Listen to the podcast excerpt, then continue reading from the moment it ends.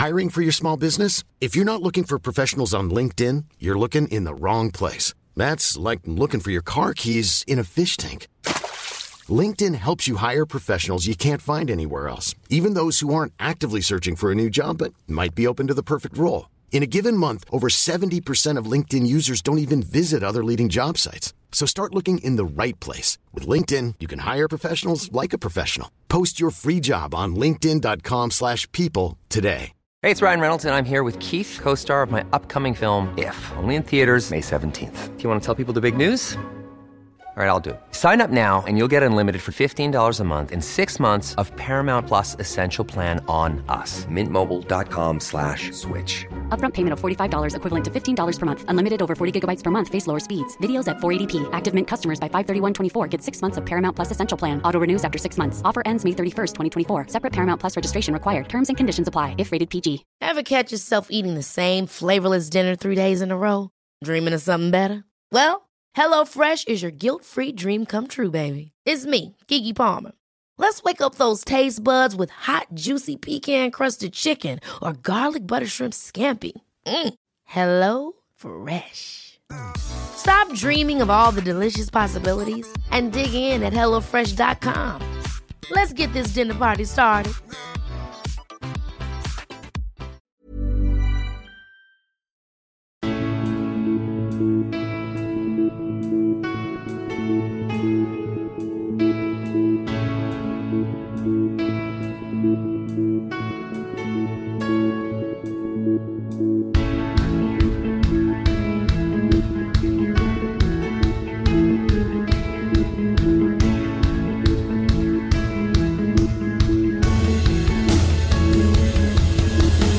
Bienvenidos a Alineación Indebida.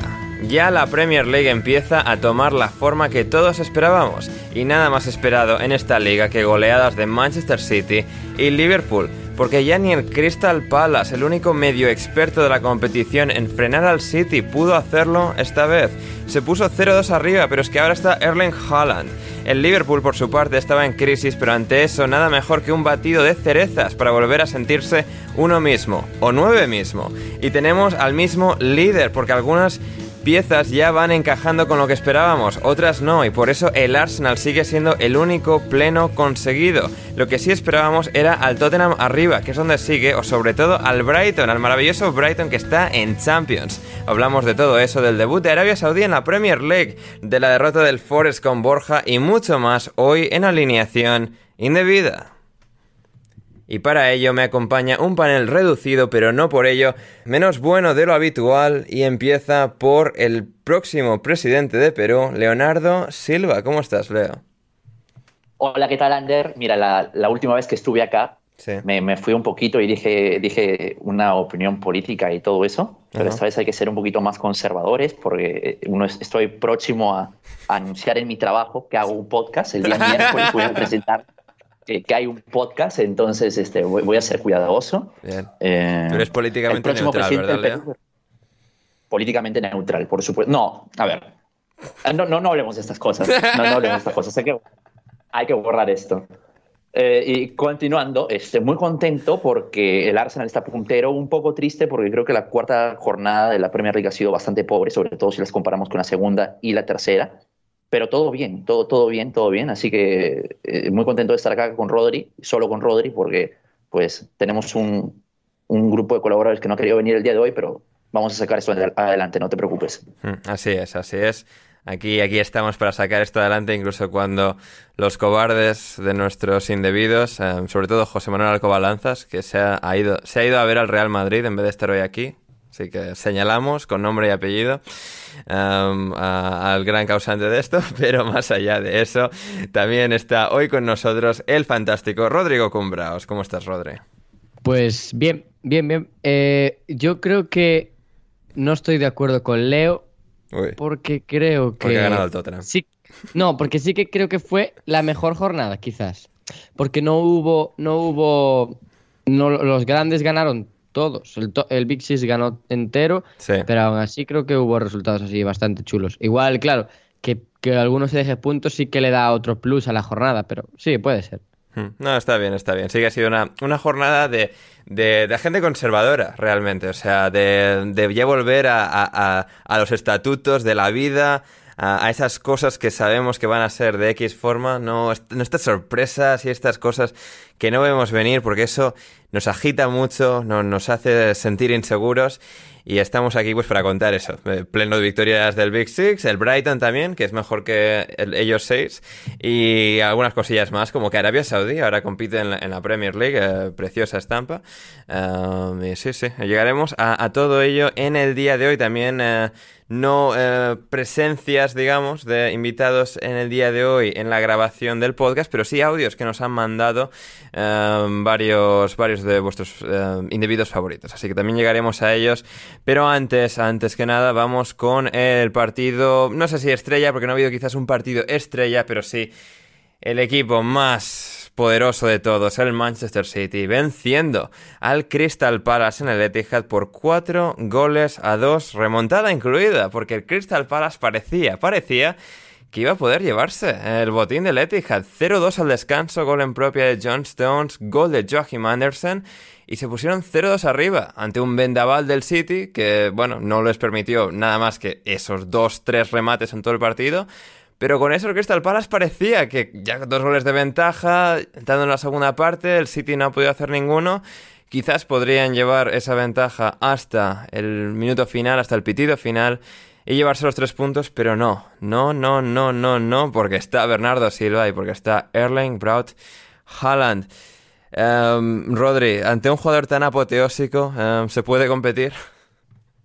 Hombre, es, muy difícil, es muy difícil porque yo lo que pensaba que iba a pasar a Haaland en partidos en los que estaba eh, tocando tan poco el balón era que se iba a empezar a, a desesperar un poco. Al final estás encerrado entre centrales, mediocentros rivales, no tocas nada de balón y aún así ves como tu equipo tiene constantemente el balón. Y claro, al final piensas, igual estoy haciendo yo algo mal o, o qué pasa aquí.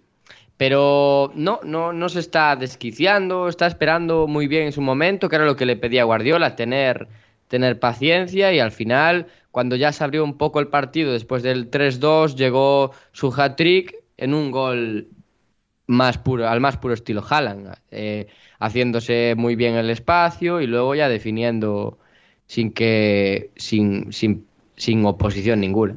Hmm, sí, efectivamente. Eh, porque ya estaban los memes, los tweets, Leo, en esa primera parte de eh, Patrick Vieira, exjugador del Manchester City, es, es el papá del Manchester City, pero al final es que la calidad de jugadores se impone.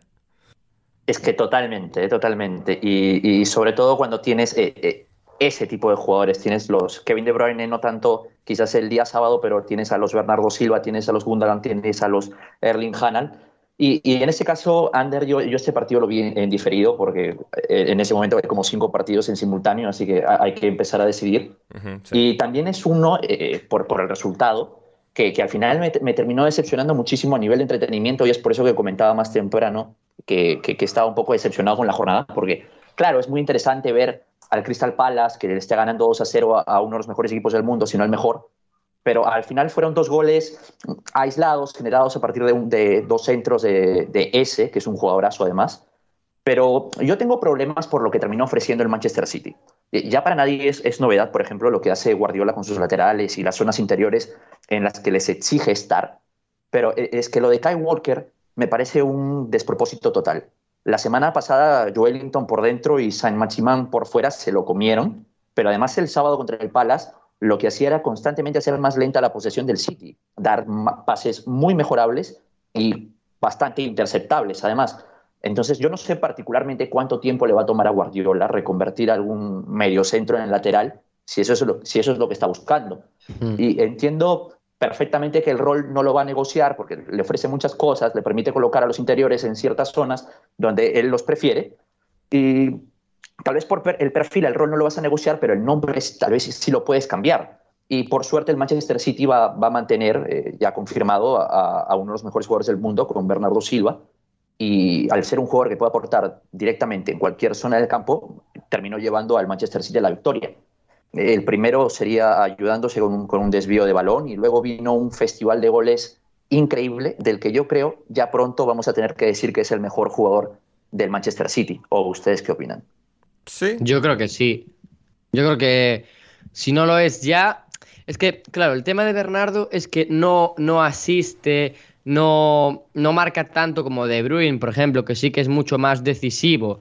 Pero yo creo que para que, para que De Bruyne encuentre esas situaciones tan, digamos, en las que tiene que ser simplemente eh, el, el, que haga el último disparo, último pase, para llegar ahí creo que Bernardo es probablemente el jugador más importante de, del City, porque además es que lo puede hacer todo.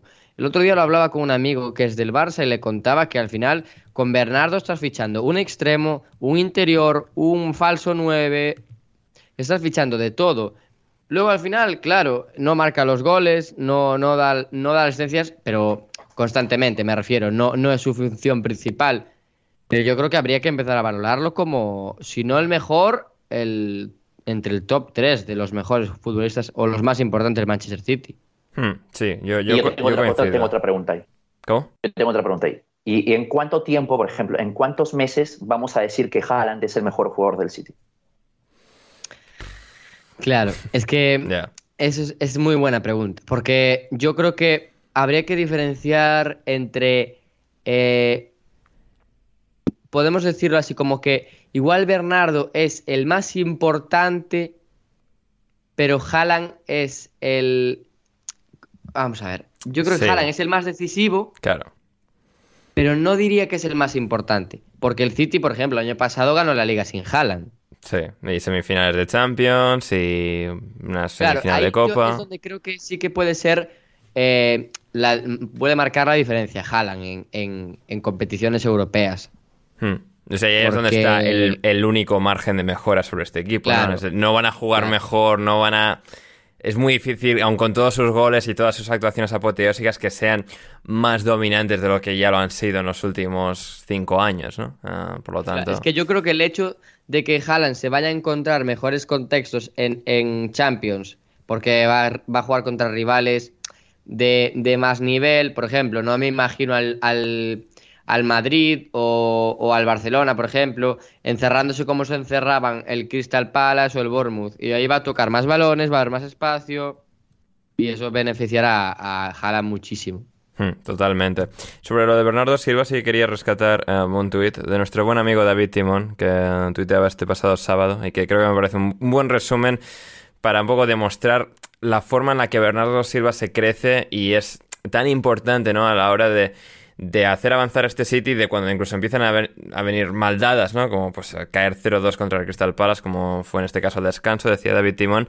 Me fascina ver al Manchester City en apuros, como hoy contra el Crystal Palace, porque es entonces cuando Bernardo Silva se siente en la obligación de desactivar el modo avión, digamos, y desplegar toda su iniciativa táctica y técnica en busca de soluciones. Es un fenómeno mundial. Y, y sí, creo que más allá de que esto no es un jugador pequeñito y tampoco con, digamos, la pegada, sea en asistencia o gol de, Kevin De Bruyne, es que al final te hace tantísimas cosas para hacer mejorar la fluidez del equipo, el, avance general de, los jugadores, eh, del grupo de jugadores sobre el campo para llegar a portería rival y, va a ser genial seguir teniéndole en la Premier League y no en nuestro, nuestro nuevo club favorito, el Palancas FC, también conocido como Fútbol Club Barcelona. Eh, barcelonistas os queremos, es solo una pequeña broma. Eh, muy bien, y tras la victoria del City, bueno, durante la victoria del City, el Liverpool no tuvo que remontar porque ah, si el City se enfrentaba al Crystal Palace, el Liverpool se enfrentaba al Bournemouth e hizo un rico batido de cerezas de fruta de los chicos de Scott Parker porque santo Dios bendito ya desde el minuto 3 empezaron a caer los goles y no pararon ni siquiera al descanso. Típico bueno ya llegamos 5-0 al descanso vamos a tomarnos la segunda parte pues de, broma, de entrenamiento, de bueno, de pasar el rato en la, tarde del sábado con, los colegas, pero, pero no, no fue el caso. Cuatro goles que siguieron a los cinco de la primera parte, em, absolutamente tremendo.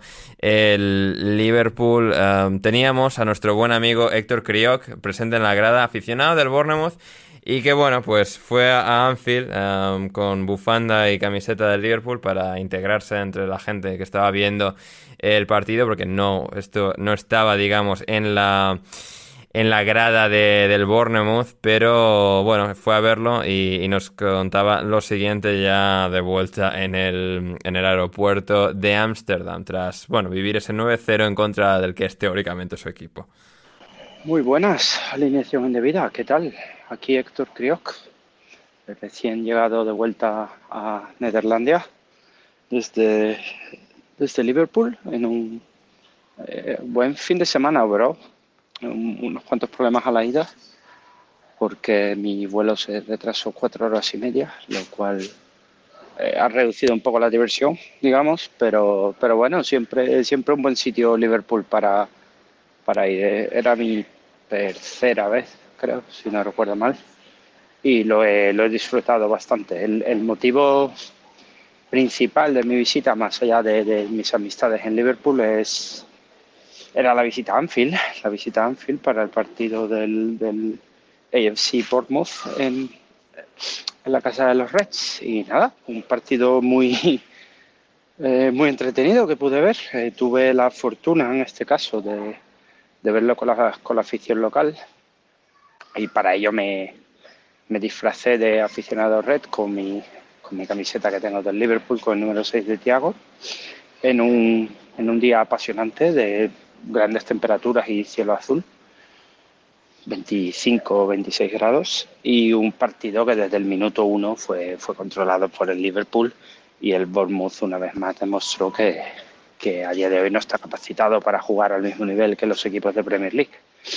Está claro que, que este partido no era de, de nuestra liga, pero, pero claro, el, el desempeño es, es, realmente pobre. Hablando con hinchas de, del Liverpool y del Bournemouth a, la salida, eh, todo el mundo está de acuerdo que, bueno, que huele a, descenso a, Championship más pronto que tarde.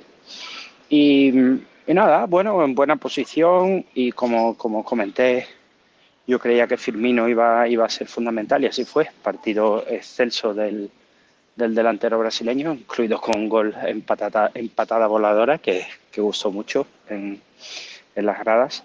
Y bueno, y traen a Alexander Arnold y Robertson, pues siendo los, los auténticos magos del partido. Me, me, impresionó mucho Anfield y el ambiente. El gol de, de, Arnold además cayó en la portería que hizo cerca y me pareció una locura en directo. Y cuando lo he visto repetido, pues os puedo confirmar que no ando mal de la vista. Y poco más, poco más. Muy, muy contento de haber podido visitar Anfield, siempre había querido hacerlo y he tenido esta buena oportunidad además de ver un partido con nueve goles.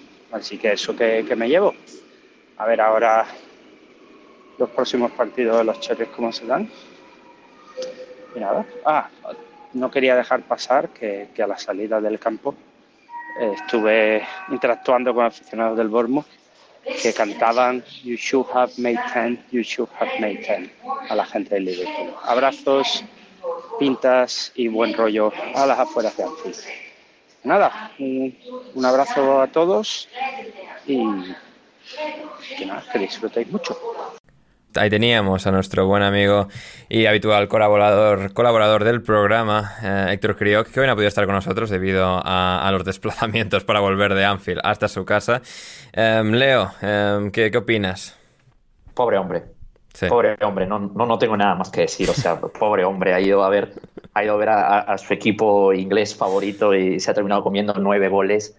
No ha podido fingir que los. O sea, no ha podido, no ha podido ni siquiera sufrirlos porque ha estado rodeado de diez hooligans. Entonces, este, ni siquiera ha podido decir que, que, en realidad no es hincha del. Aunque se hubiesen reído de él, posiblemente se hubiese dicho que era hincha del Bournemouth, entre tanto aficionado en Liverpool. No sé qué decirle, la verdad, es que ese partido es, es, es, difícil de tratar. A mí me parece impresionante que, no, no sé, confírmame, Ander, este es el récord de mayor diferencia de goles en la Premier League. Uh, diría que sí, no, no te lo puedo confirmar, pero estoy casi seguro de que sí. Es Igualado decir, con el. Estoy claro, igual, no, no lo supera, sí. no supera, um, o sea, no está por debajo de eh, récords anteriores, pero iguala, pues esto, el, Manchester United al Ipswich en la época, 9-0, luego el 0-9 famoso del Leicester en Southampton, es decir, el Leicester ganando en Southampton, y luego el United un año después ganándole al Southampton en Old Trafford 9-0. Así que sí, alguien tiene que llegar a los dobles dígitos de una maldita vez, pero de momento nadie lo consigue, nadie lo consigue, aunque a este ritmo pronto, pronto llegará. Um, Rodri, no sé, el, el, golazo de 30 Alexander Arnold, el remate de Firmino acrobático como ha hecho alguna vez en el pasado. Luis Díaz, con el colmillo que no estábamos seguros de si iba a tener o no. Eh, no sé, ¿algún detallito que te gustaría rescatar? Em, la verdad es que es, el partido de Liverpool fue el que estaba viendo hasta que marcó el segundo, hasta que marcó Van Dijk, que creo que fue el tercer gol. Eh, creo que fue el quinto, ¿eh? El quinto antes del descanso. Ay, sí, perdón. Sí, sí, sí. Fue al, justo al, borde del descanso, ¿no? Sí, exacto. El último, sí, sí. Sí. No, pues entonces lo dejé antes. Lo dejé antes porque eh, había escogido ese para verla en el tramo de las cuatro, pero la diferencia con el Bournemouth es tan grande que Ángel, digo Ángel, Ander, eh, ¿tú crees que hay alguna posibilidad de que el Bournemouth haga menos puntos que aquel Derby County que es el peor equipo de la historia de la Premier? Hombre, a ver, posibilidad siempre hay, ¿no? Creo que al final, igual que los dos últimos Norwich, em, el Fulham, ¿cuál es el año que está? Sí, pero, es que, pero es que al, al, Norwich, a ver, al final aún tenía alguna cosa, alguna cosa, porque tenía, cuando estaba Jamal Lewis tenía dos buenos laterales. Y buen día, y eh, Cantwell y Puki, sí. Claro. Y, y, el año pasado tenía el también. El Bournemouth tiene a Jefferson Lerma. Es que no tiene nada. O sea, tú me puedes decir algo en lo que Jefferson Lerma sea bueno que no sea. Eh, Viendo tarjetas amarillas. Claro. Es que. Ya. Luego atrás, terrible. Y, y, arriba, Solanke, que sí, marcó goles en Championship, pero en Premier por ahora es. A ver, muy poco. Sí, no, efectivamente, no. A ver, la, la esperanza es que Solanke pueda hacer lo que Puki, ¿no? O sea, no les va a salvar, pero bueno, pues sus goles deberían bastarles para, pues esto, no caer por debajo del Derby Ya tienen una victoria, es decir, ya tienen tres de los 11 puntos que mm. necesitarían para igualar la, la marca del Derby. Creo que por ahí, al final, tres victorias más de aquí a final de temporada te caen. Y con eso ya, ya lo tienen. Es decir, no, no, me parece incluso ni una pregunta tan descabellada por tu parte, porque este Bournemouth es absolutamente terrible. Scott Parker lo dejó claro desde antes de empezar. Empiezan con una victoria contra el Vila, pero bueno, sí hemos visto que es más cosa del Vila que otra cosa. y sí, no sé, a ver, creo que algo van a poder rascar de entre lo que tienen. Es decir, Solanke creo que hará la función de Puki lo suficiente como para replicar más o menos pues lo que eh, ha hecho el Norwich en los últimos años. Kiefer Moore marcará algún que otro gol de cabeza. Tienen a un Dembélé nuevo, ahora este es escocés y se llama Siriki. Em, ah, tienen a Philip Billing. David Brooks igual vuelve después de haber pasado un cáncer en los últimos años. Tavernier, Ryan Christie, Emiliano Marcondes, jugadores decentes de Championship que tienen un algo ofensivamente.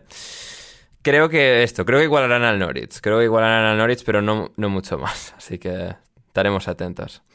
Em, lo que sí, del Bournemouth, em, después de comerse los nueve, bueno, los cuatro en el Etihad, los nueve hoy, entiendo, Leo, que Neto ya sustituirá a Mark Travers bajo palos. Por ejemplo, eso sería, por ejemplo, hablando de posibilidad de mejora, sí. sería un, buen inicio. Sí. Ya, ya, ya va siendo momento porque, sí. Eh, por ejemplo, no me acuerdo, son muchos goles, perdóneme, pero en el, gol bizarro de, de, Firmino, si no me equivoco, hay un rebote realmente vergonzoso. No, fue en el último gol de Firmino, que es un, rebote realmente vergonzoso, anticompetitivo totalmente. Sí, sí, sí. Pero ah, eh, eh, estaba pensando, Ander, y, yo decía, bueno, por, hablando de sobre reaccionar en el primer mes, quiero darle un poquito de esperanzas a, los cherries del podcast, que básicamente se reduce a Héctor, a Héctor Kriop. E, este equipo ha tenido la muy mala suerte de tener que enfrentar en tres jornadas consecutivas, en las cuatro primeras, al Manchester City, al Arsenal y al Liverpool.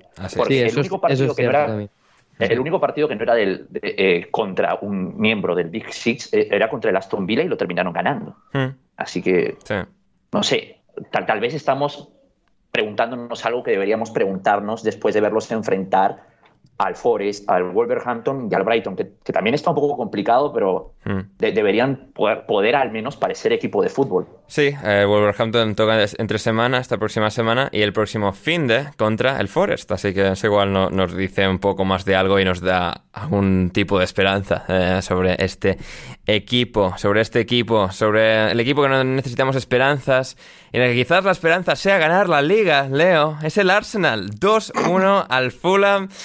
Em, una victoria diferente a las tres primeras porque no es que fuese contra un rival mucho más difícil que los tres primeros, es decir, Crystal Palace, Bournemouth, Leicester, Fulham un poco en esa misma línea.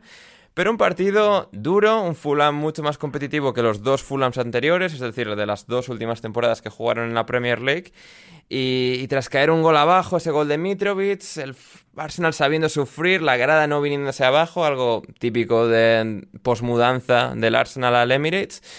Y el gol de Odegar y Gabriel Magallanes arreglando su error inicial para marcar ese 2-1 y crear una fiesta absolutamente holgórica en el Etihad entre la afición del Arsenal y una liga que es liderada por ellos con cuatro victorias de cuatro partidos y un comienzo inmejorable, Leo, y una liga que se puede ganar.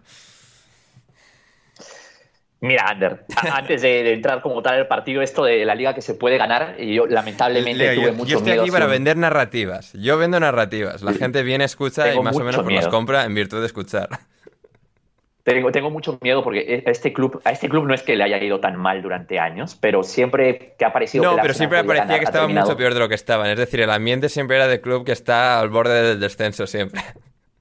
Claro, yo, yo, yo, veo, yo veo lamentablemente, tengo en mi mente la, la, imagen esta de Eduardo da Silva lesionándose de gravedad cuando el Arsenal estaba muy bien y, un bajón anímico terrible. No sé si, si alguno llega, de nosotros tres llegamos a vivir eso en vivo. Yo pero, sí, eh, yo sí, yo me acuerdo, eh, sí, contra eh, la entrada de el central. Mike Taylor era el portero, era algo Taylor, no me acuerdo el nombre de pila, pero sí, lesión en Birmingham contra Birmingham City.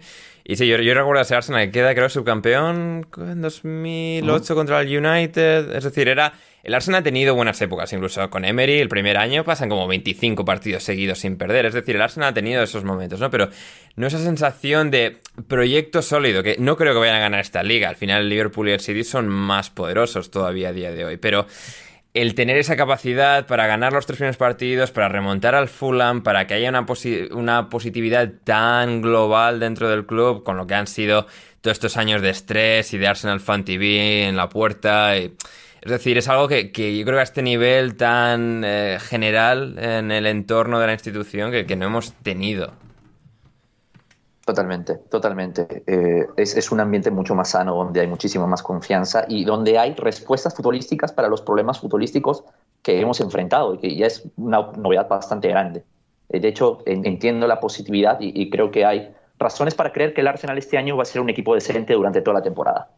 Eh, respecto al partido Under, el Arsenal empezaría el partido teniendo que lidiar con, dos bajas importantes en el medio campo por, por precaución, la, la baja de Thomas Partey y la baja de, de Sinchenko, que mm. además tendría que suplir con Mohamed El Neni y con Kieran Tierney. La, primera respuesta que, obtendríamos a, ello es que la baja de Sinchenko generaría que, que Odegaard tuviese que estar mucho más participativo, que, que, ya venía haciéndolo contra el Bournemouth, pero el sábado terminará terminaría ganando mucho, mucho más peso a nivel creativo y tendría un porcentaje de uso muchísimo mayor. Y por suerte esa responsabilidad llegó de la mano con uno de los mejores partidos del noruego desde que llegó al Arsenal, eso también generaría que, el lado fuerte del Arsenal volviera a ser la banda derecha, muy, similar a la temporada anterior, y eso le permitió tener a Saka, tener un partido mucho más picante, mucho mejor en general. Y también eh, eh, fue positivo ver a Gabriel Jesús eh, con muchísima movilidad, la inteligencia para poder entender que en este momento el lado derecho, el, lado derecho es el lado fuerte, entonces es el lugar donde tengo que juntarme. Ya no me voy a juntar tanto con Gabriel Martinelli, pero es, Entiendo que Saka y Odegaard son jugadores incluso con un talento asociativo mucho mayor que el de Martinelli, así que fue bastante positivo. El gran problema, el gran problema, y creo que era una de las preguntas que nos podíamos plantear al inicio de ese partido, era que qué va a pasar, cuál es el encaje, el encaje de, de Kieran Tierney. Y al parecer Mikel Arteta no va a negociar ni un poco toda todo el dinamismo y, la imprevisibilidad que le ofrece Sinchenko, es, que es algo de lo que hemos hablado aquí, de hecho ya se habla en todos lados. Hmm. Y a, Kearney lo ha hecho pisar zonas interiores, lo ha hecho formar parte del doble pivote durante, durante varias situaciones, eh, al punto de que lo ha expuesto técnicamente y, nos hemos dado cuenta todos, eh, ya confirmado, que, que, el tipo tiene problemas para pasar el balón. Así que no pinta muy bien la temporada para él si es que ese va a ser el contexto en el que va a tener que jugar al fútbol. Eh, por otro lado, hablando ya de lo que sucedió en concreto con el partido, eh, el Arsenal hizo lo que el Arsenal cada cierto tiempo hace, regalar un gol a un equipo con un plan muy corto y arriesgar puntos de una forma muy, muy tonta. Entre Saka y Gabriel Malgalaes se hicieron un lío por, por un mal control que terminaría en el gol de Mitrovic. Y a partir, del, a partir de ahí el Arsenal tuvo que afrontar la, adversidad por primera vez en la, en la, temporada y no pudo salir mejor parado de ello. Gracias a, la pelota parada y al esfuerzo colectivo se logró conseguir la victoria y los tres puntos que lo ponen el Arsenal como puntero de la Premier. Ojalá se mantenga así, por supuesto. Hmm. Um, Rodri, por tu parte. Yo, tengo, una, tengo una, pregunta para Leo. Sí. Eh, a ver, viendo que los equipos contra los que tuvo que jugar el Arsenal eh, no son equipos que especialmente eh, se cierren de forma súper, súper agresiva. Es decir, el Crystal Palace lo hizo este fin de semana contra el, contra el Liverpool e incluso contra el Manchester City, pero yo recuerdo el partido contra el Arsenal y salvo el tramo inicial de 10-15 minutos, no fue una cosa demasiado no, no, no se echaron tan, tan atrás como puede ser contra Liverpool y City. Luego, eh, Leicester, Fulham y... ¿cuál, ¿Qué partido me falta? es cierto, es cierto. Eh, mi pregunta es, ¿tú crees que eh, Ben White va a jugar de lateral derecho toda la temporada o en algún momento y en qué contexto posible Arteta va a tener que buscar un lateral derecho un poco más ofensivo el tema cuál es? Que, claro, lo va a tener que encontrar, pero a partir de, muy probablemente, de un futbolista que, que no sea lateral derecho, porque Cedric es quizá la tercera opción, ahora que Ben White está jugando ahí. Y Tomiyasu es un perfil muy similar a, al, al, japonés. ¿Qué, ¿qué solución Tomiyasu es muy similar a Ben White, quieres decir. Sí, eso, muy similar a Ben White. Eh, en un partido en el que este, necesites más regate por fuera, eh, un mejor pie para centrar. Yo, yo sí que creo que, que en, todo caso, si es que necesitas generar superioridades por banda, es, es, muy probable, por lo que tú comentas, el perfil entre los laterales derechos es, muy, muy similar en el Arsenal. Tanto Ben White como Tomiyasu son jugadores de un, de un perfil que podrían estar más cercanos a, al, al, central que al lateral derecho por ese lado yo creo que el Arsenal es, la razón por la cual está buscando un extremo en, este momento. Eh, yo creo que Bukayo Saka puede pisar zonas interiores. De hecho, en el gol de Odegaard pisa, eh, eh, se, recepciona entre líneas y a partir de ahí se genera la, superioridad ahí y se puede llegar al balón a, Martin. Por, eso creo que me parece muy interesante el perfil del que están, que están buscando. Por ese lado, creo que Pedro Neto sería un fichaje muy, muy interesante porque si es que algo hace ese chico es desbordar. Entonces, creo que más, más iría por ahí la solución que, buscar un lateral derecho distinto, que no lo van a fichar. Y, como tal, Tomiyasu y White se parecen bastante. Yo creo que, mm. si el Arsenal, o sea, yo creo que el Arsenal no va a fichar un lateral derecho, que si acaso necesitan más desborde van a ser jugar 3-4-3 y una especie de media punta interior extremo que puede ser Saka o, Saka de carrilero y luego por dentro tienes pues a Odegaard o si fichas a Pedro Neto, si tienes a un jugador que pueda hacer como esa doble presencia en banda y luego serán tres centrales en plan Tomiyasu, White, um, Saliva o Magallanes. Es decir, creo que no van a buscar tanto un lateral derecho nuevo porque ya tienen a dos muy buenos jugadores para la posición, sino en todo caso recalibrar el sistema en función de la necesidad. Pero... Pero, pero sí es cierto que hace falta ese perfil, Ander. ¿eh? Tras la salida de Pepe, bueno, Pepe era prácticamente un, futbolista que no, no, no, daba la talla para el Arsenal, pero pero me, parece muy interesante que estén buscando un, un extremo tan, eléctrico como es el caso de, Pedro Neto. Ojalá se termine dando porque creo que es un perfil que falta, que hace falta y, creo que Rodri apunta bastante a ello. Hmm. Pero, sí, pero Pedro Neto está jugando en izquierda en el Wolverhampton. Yo lo vi Bueno, no, sí, no, no, miento, miento. En el, contra el Tottenham jugó por la derecha. No, sí, a ver, la temporada pasada jugaba por, O sea, cuando jugaba antes de la lesión y tal era sobre todo por izquierda. Ahora igual es más por derecha, por, bueno, la presencia de Podens y Guedes y Nunes. Sí, cierto. Sí, sí, sí. Hmm. va a ser interesante. Em, sí, de todas formas, de, otra pregunta. Si, Ojo. ¿cómo, ¿Cómo puede hacer el Arsenal?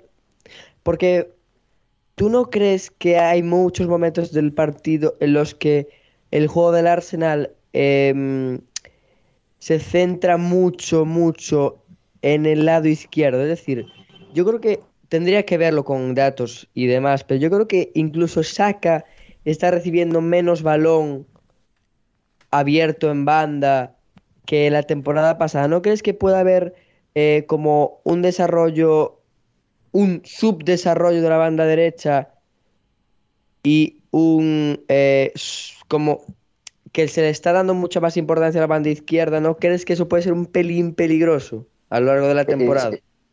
Es que yo creo que ese, ese es un problema que se estaba planteando durante los, los, primeros partidos de la temporada, por ejemplo, con el peso que ha ganado Sinchenko y con el hecho de que Gabriel Martínez está entendiendo bastante bien con Gabriel Jesús. Al final, el lado fuerte del Arsenal esta temporada ha terminado siendo el, el, el lado izquierdo.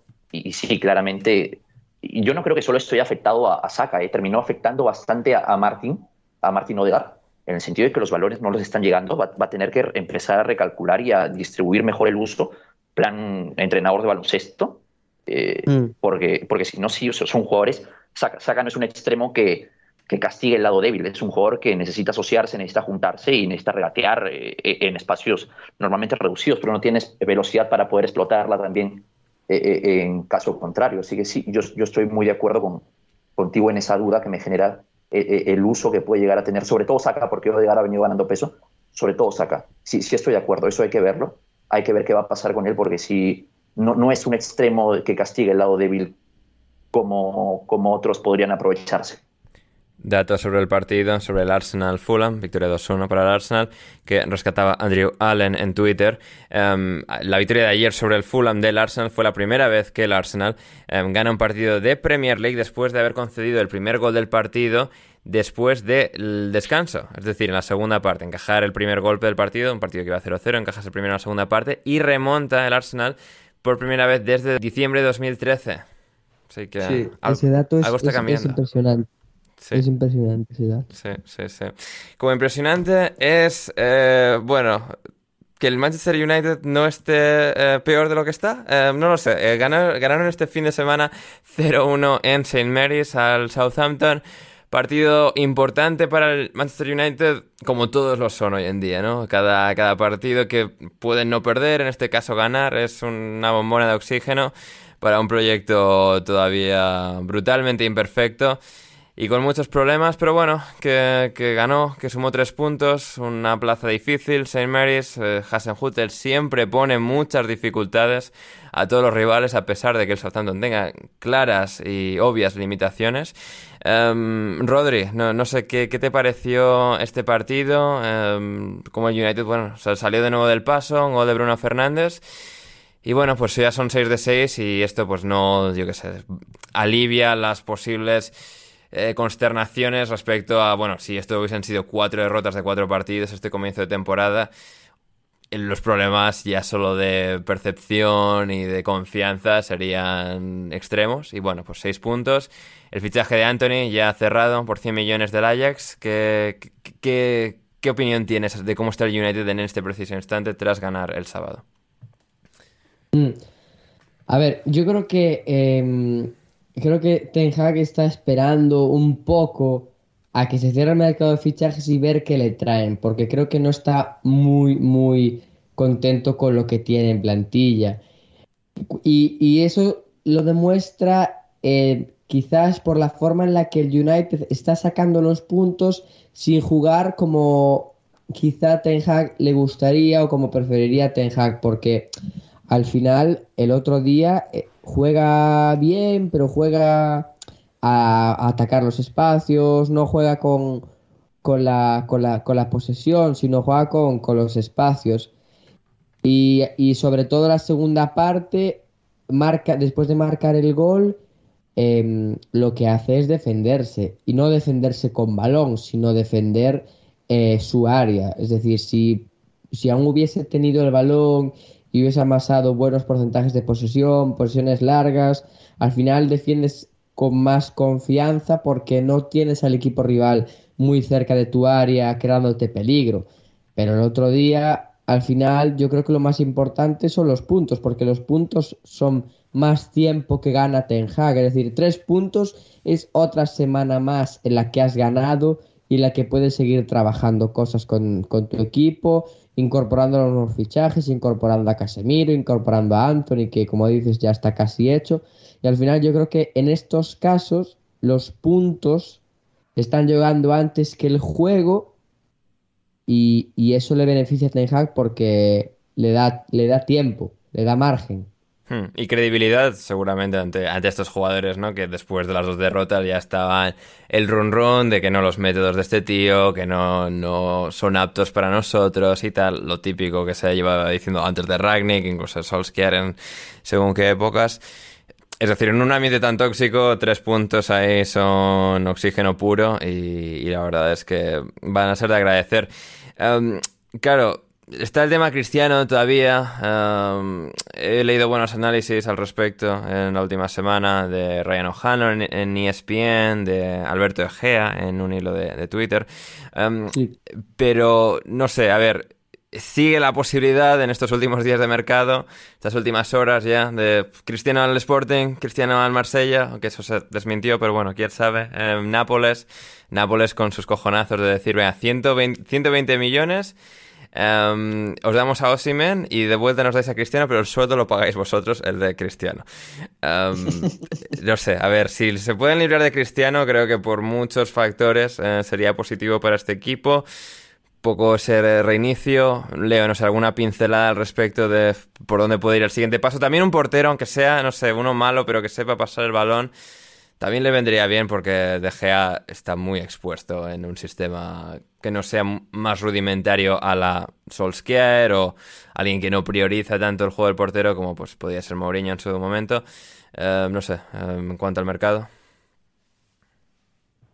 para serte completamente honesto en ese tema de, Cristiano Ronaldo, a mí me parece que Cristiano pensó que tenía un mercado mucho más buah, sí, sí, lo pensaba, ha dado una hostia. y, se ha ido completamente de cara porque los clubes, eh, con todo respeto para, para, para los aficionados y los clubes en general, pero Marsella, Sporting Club o en todo caso el Napoli son clubes eh, que, no tienen absolutamente nada que ver eh, con Cristiano Ronaldo y soñarían con tener el presupuesto suficiente para pagarle, como se le paga solo a Cristiano, para pagarle a seis de sus jugadores. Así que no, no, no, no hay forma de que ese fichaje se termine dando. Al final, Cristiano y Méndez y el Manchester United van a tener que acordar que la mejor situación para todos es remar todos para el mismo lado y, y empezar a trabajar juntos, porque lo, de Cristiano también no es un jugador que puedas tener en la banca y al final es muy bueno y, al final tiene una cuota de gol muy importante, así que yo, yo creo que por ese lado Cristiano Ronaldo va a terminar eh, jugando eh, una temporada más en el Manchester United. Por otro lado, respecto al portero, sería interesante, Ander, pero no, sé, yo veo un poquito extraño eh, por, por, el hecho de que el, portero que posiblemente vaya a llegar al Manchester United sea Martin Dubravka. no, a ver, no, lo de Dubravka lo comentamos entre semana, eh, eso sería una aberración desde el punto de vista de que, a ver, Martin Dubravka todo lo que hace bien De Gea lo hace mejor, es decir, es el De Gea eslovaco porque es el mismo perfil de portero, es un grandísimo para balones, muy buenos reflejos. Em, puede inspirar cierta confianza a partir de esa capacidad de, pues desviar pelotas que vienen hacia su portería, pero eh, no, muy seguramente no te va a dar ese rango de pase que, que buscas. Así que. Pero a ver, hmm. también Ander, o sea, ha, recibido tres jugadores: Lisandro Martínez, Casemiro y ahora Anthony, son tres piezas muy importantes. Y, aparte Eriksen son cuatro piezas muy importantes para, para, para un once titular. Sí, no, eso sí. Y aparte son jugadores que se, se, podrían adaptar bastante bien. También podríamos hablar, por ejemplo, del rol que está teniendo Eriksen en este momento. Él no va a ser el mediocentro como tal, pero me recuerda mucho al, al, al, haciendo, tratando de hacer un paralelo con Casemiro. Casemiro al final fue mediocentro en un equipo donde mandaba Tony Cross. Entonces ahora Casemiro puede ser el medio centro de un equipo donde manda Christian Eriksen. Sí, no, yo creo que perfectamente se podrían adaptar. Y van, a necesitar que Eriksen haga lo posible o dé todo lo que tenga dentro para dar para ser lo más cercano a Cross y Modric um, para Casemiro. Es decir, si, sin esa figura, si es Casemiro con McTominay y Fred, eh, es como la versión deluxe de McFred. No, eso no va a mejorar. Pero bueno, eh, con Eriksen hay posibilidad de que sí. Eriksen es un perfil que no ha tenido el Manchester United porque es un, equipo, es un jugador que les permite superar líneas a través del pase y no a través del regate. como puede ser el caso de Paul Pogba. Hmm. Entonces me, parecía muy interesante. Creo que, creo que Ten Hag está apostando fuerte por él. Creo que, creo que Eriksen tiene la calidad para justificar esa apuesta. Así que va por ahí. Muy, muy bien, además, en el último partido, Lisandro Martínez eh, ganando muchos adeptos, ganando muchos duelos aéreos también, porque al parecer la gente en Inglaterra piensa que, ganar duelos aéreos es una cuestión de, altura. No, pero es que hay gente que, dijo después de este partido que Che Adams había ganado duelos aéreos contra Lisandro Martínez y Lisandro Martínez ganó los cinco duelos aéreos que tuvo en todo el partido. Es decir, hay una percepción muy absurda de que Lisandro Martínez es mal defensa y a partir de esa opinión preconcebida construyen lo demás, pase lo que pase. O sea, todo se amolda a que Lisandro Martínez no vale. Y, es, y está dejando a mucha gente ya de por sí muy ridícula todavía más en evidencia. Eh, muy bien, vamos con el Brighton 1, Leeds 0. No, Leo, no, no tenemos ya ¿Me, perdonas, Sander? Dígame. Perdóname. Eh, porque, a ver, no, hemos hablado del Southampton, ¿eh? Da igual, aquí hubiesen ganado. Por favor. Leo, o sea, necesitamos aquí ritmo. O sea, no tenemos, no tenemos tiempo hoy para el Southampton. Lo lamento mucho. En otra ocasión. Um, Brighton 1, Leeds 0. Em, Rodri, eh, a ver, partido, partido muy interesante porque de alguna forma son esos dos equipos más atractivos de la presente Premier League, del momento actual de, la liga, esos dos equipos de mitad de tabla que se han colado arriba, que han pasado eh, días en Champions en este, en este caso, el Brighton se mantiene ahí tras la victoria. Un partido también muy interesante que creo que, sin ser el partido más brillante o la actuación más brillante del Brighton, nos demostró que está todavía por delante, por encima, más evolucionado, más desarrollado que el Leeds y supo frenar muy bien toda la forma de operar del Leeds para mantenerlos bastante a raya, también dando bastante cera en la primera parte, todo se ha dicho, pero el Brighton estuvo como más listo y de alguna forma esto, más desarrollado, mejor entrenado, también en virtud seguramente de haber tenido más tiempo para plasmarlo en una victoria mínima, pero victoria al fin y al cabo y que da esa sensación a pesar de que siguen siendo un delantero decente, que marque goles, está Welbeck, les pasa bien el balón al resto. Eh, no sé, un partido interesante por muchas cuestiones. Sí, eh, a ver, la realidad es la que es. El Brighton tiene mejor entrenador, no solo mejor, sino con más capacidad de plantear novedades, de hacerle preguntas a los rivales. Tiene, para mí, mejor plantilla y creo que los mejores jugadores del Brighton son mejores jugadores que los mejores jugadores del, Leeds. Es decir, eh, no creo que la diferencia sea tan grande, pero el otro día leía en Twitter que el Brighton está a el fichaje de Umar Sadik de empezar a pelear por puestos europeos. Y no me parece tan descabellado. Es decir, eh, ¿cuánto de lejos está el Brighton del Manchester United ahora mismo? No mucho. A ver, Umar Sadik no lo tengo muy visto y la única duda que yo tendría en base a las críticas, bueno, los análisis que he leído en torno a él, de si un jugador así podría encajar en un equipo tan especialito como es el Brighton. Sí. Pero, pero, si, un, volador encaja con ellos y Sadik es eso, sí, el, Brighton puede ser puede ponerse donde estaba el West Ham y ser el séptimo equipo de la Premier. Claro. Pero quien dice Sadik dice Mitrovic, es decir, eh, futbolistas que, que necesiten muchos remates para marcar gol, porque al final en el, en el Brighton eh, se te va a generar, si eres el delantero, sí, sí, o sea, una como un equipo grande de, eh, ocasiones. ataque. Eso, eso es así. Claro al final Mitrovic sí que es un delantero que igual no es como Kane o no es como otros delanteros que necesitan muy poco para marcar goles, pero con la cantidad de ocasiones que crea el Brighton, al final va a acabar marcando. Es que yo veo a Mitrovic en el Brighton y podría estar marcando 15 goles, 12, 13, 14 goles por temporada sin problema ninguno. Y al final, esos 12, 13, 14 goles son, son tres puntos que puedes sumar constantemente. Y al final, eso es lo que le faltó al Brighton: ganar partidos, ganar los partidos que tenía que ganar.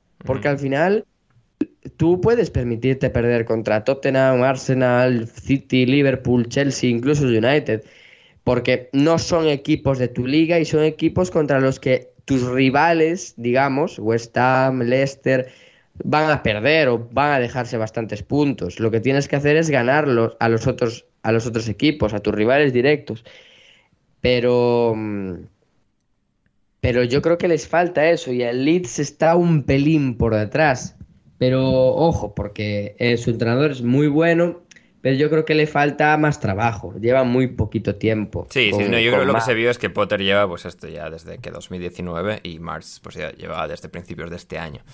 Así que sí, eso fue interesante. Y sí creo que para añadir a lo que decías del Brighton, y con esto nos vamos al Chelsea-Leicester, em, es que em, lo positivo para el Brighton es que incluso sin sumar esa figura, que sí que les elevaría de manera clara e, e inapelable, es que incluso con Welbeck están no están estancándose, están mejorando un poquito, sacando todavía más puntos, empezando la temporada mejor que el año pasado, ganando partidos pues que con los mismos jugadores hace un año no ganaban, con exactamente los mismos, este año sí. Es decir, creo que eso mm. eh, es positivo para que el proyecto pueda sentirse bien consigo mismo. Y pues esto, han vendido a Bisum, han vendido a Cucurella, han vendido a Daniel Mopé y el equipo puede aún así sobreponerse. Ahora McAllister de repente, la lana estaba lesionada, ahora McAllister pues baja incluso hasta la base de la jugada, centro del campo. Es decir, siempre hay una arruguita más en el sistema de Potter y eso al final mantiene las cosas frescas mm, y eso es importante.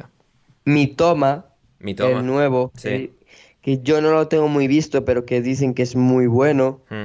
Eh, al final, eh, eh, estos equipos tienen que aprovechar tienen que aprovechar que van a sacar mucho dinero por sus mejores futbolistas y, y, seguir reconstruyendo. Es decir, un poco como el Liverpool cuando vendió a Coutinho y al final con el dinero de Coutinho ficha a Allison y ficha a Fabiño prácticamente. Y a Van Dijk, sí, sí, Es que a veces incluso te compensa vender a tus mejores jugadores.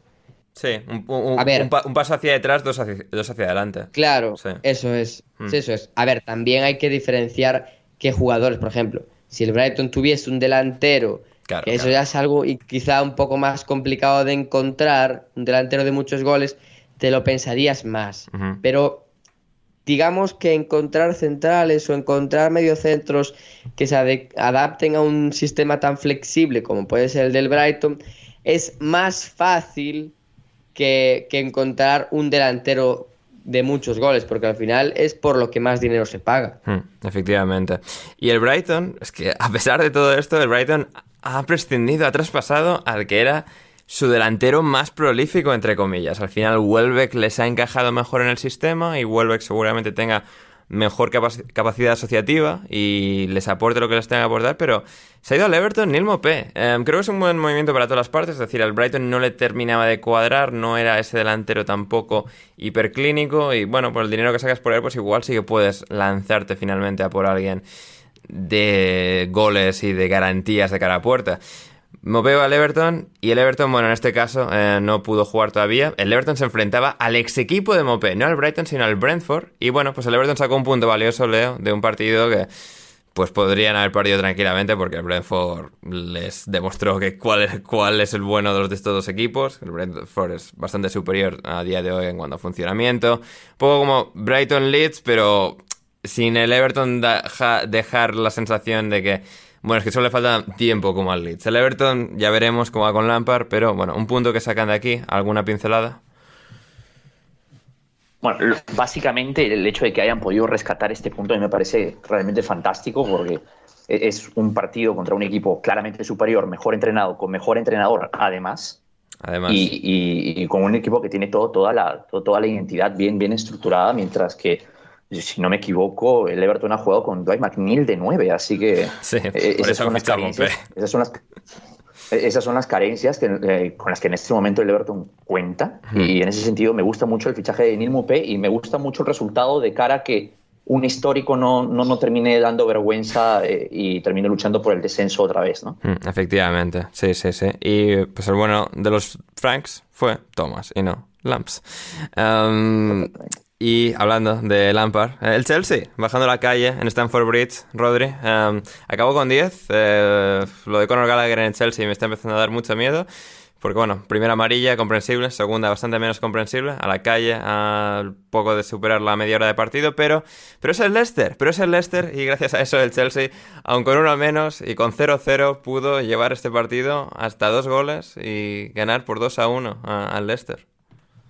Sí, porque el Leicester no le marca gol ni al apuntador. No, y, y no tiene una defensa para permitirse no marcar goles. ya. No, el otro día, eh, al final tiene dos oportunidades, Bardi, o una de ellas Bardi, por lo menos, que regatea a, a Mendy y, falla cuando quizá un Bardi, de, el Bardi de hace dos años, ese balón no es que lo marcase, es que se acercaba a la línea y lo reventaba contra la red. Sí. Y, y al final yo creo que también el penalti que le pitan, bueno, que, que, que, le están a punto de pitar, porque al final lo anula el VAR, un penalti a Tillemans, no sé, muchas cosas raras también en el partido, porque lo de, lo de Gallagher llevaba, que era media hora de, de, de, partido. Sí, el 37 creo, ve la segunda. La primera es en el 31, es decir, es muy, muy secuencial. Hmm. Al final el Leicester, yo creo que ya lo, lo, lo, lo hablábamos el otro día, creo. Eh, lo va, lo va a pasar mal a veces para ganar partidos porque no tiene tantas cosas. Es decir, eh, tiene a Madison que va a tener que, echarse el equipo a la espalda en muchísimos partidos. Sí, y las cosas que tenía, es decir, Tielemans, eh, Madison, Bardi hace dos años cuando estaba todavía eh, bajando de su pico, pero suficientemente cerca de él como para ser un jugador determinante, es que todos están, encima los buenos están a la baja, están en malos momentos de forma. Sí, Fofana se va, Tillemans tiene, no sé si se irá, pero por ahora no está para, para ser titular.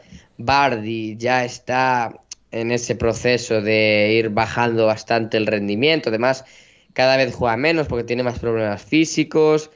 Eh, el único que sustenta todo es Harvey Barnes, porque luego eh, eh, y, y a Nacho y Nacho, nos, engañó, ¿eh? Durante esa media temporada del año en pandemia sin público. Muy regular. Sí, sí, nos hizo pensar que, uy, ya por fin ya ha, roto y ya por fin va a ser un delantero goleador de Premier y no, absolutamente no. Y, y, y, y Pat Sondaka al final es que. También, otro que No está jugando. Sí. No está, y yo sí que le veía potencial. Sí, el, año, pasado es de lo mejor del equipo. Es decir, ya tenía los problemas de Bardi y de casi todo. no sé. Sí, es que había muchos partidos en los que no estaba Bardi que no jugaba él. Jugaba y a, Nacho de delantero y él jugaba 20 minutos. Es algo extraño, no, no lo entiendo muy bien. Yo creo que debería jugar más. Y más cuando tienes un problema tan grave de, de, gol. Hmm, sí, efectivamente. Pero bueno, veremos, veremos qué, le pasa uh, al Leicester. bueno, pinta mal. Sí, a ver, ya, vemos lo, que le pasa al Leicester, veremos lo que lo que les pasa de aquí en adelante, pero sí, ahora mismo derrotas, tal, Rodgers supongo que acabará despedido, veremos por, dónde salen. Ahora por lo menos tienen dinero fresco de Fofana, es decir, ya... El Leicester técnicamente, es decir, según lo tengo entendido, eh, la estructura financiera del Leicester, es decir, como hacía Abramovich con el Chelsea, dado cómo está el Financial Fair Play, es decir, el Leicester, según mi entendimiento, todavía podría seguir invirtiendo. La cosa es que no quiera echar dinero a un pozo sin fondo. Eh, ha invertido mucho estos últimos años, no consiguieron el billete de la Champions y entiendo que eso les haya descuadrado muchos de los objetivos. Así que habrá que ver qué tal, qué tal se les da en los próximos meses. Eh, muy bien, nos quedan tres partidos, los tres del domingo. Leo, Wolverhampton 1, Newcastle 1. Eh, bueno, como decía Lars Sivertsen en Twitter, analista noruego de la Premier League, muy bueno. Em, decía, um, Arabia Saudí perdió sus dos partidos anteriores contra Portugal por tres goles a cero, así que este empate a uno es un gran paso adelante. Totalmente, y aparte ha sido un resultado prácticamente milagroso para ellos porque viene gracias a un gol que no existe prácticamente. No, no, o sea, Juan se lía, tira el balón por ahí a donde salga y, sale el, tarado de San Maximán para meter un golazo. Increíble, o sea, ese gol no, no, se lo imagina nadie. El, hombre tiene un, problema en la cabeza que le está llevando a, anotar ese golazo. Sí, efectivamente. Y, mira que el, Newcastle, en Newcastle al final llegó a jugar un partido mucho peor que el que jugó, por ejemplo, contra el Manchester City, porque cuando le toca proponer o pues y, no, estaba Bruno Guimaraes, ¿verdad? Y, aparte no estaba Bruno Guimaraes. ahí, a este equipo se le ven las costuras porque sí, o sea, es porque tienes que jugar Will. Y, y aparte, ya. Y sin Shelby también. Y sin Shelby, sí.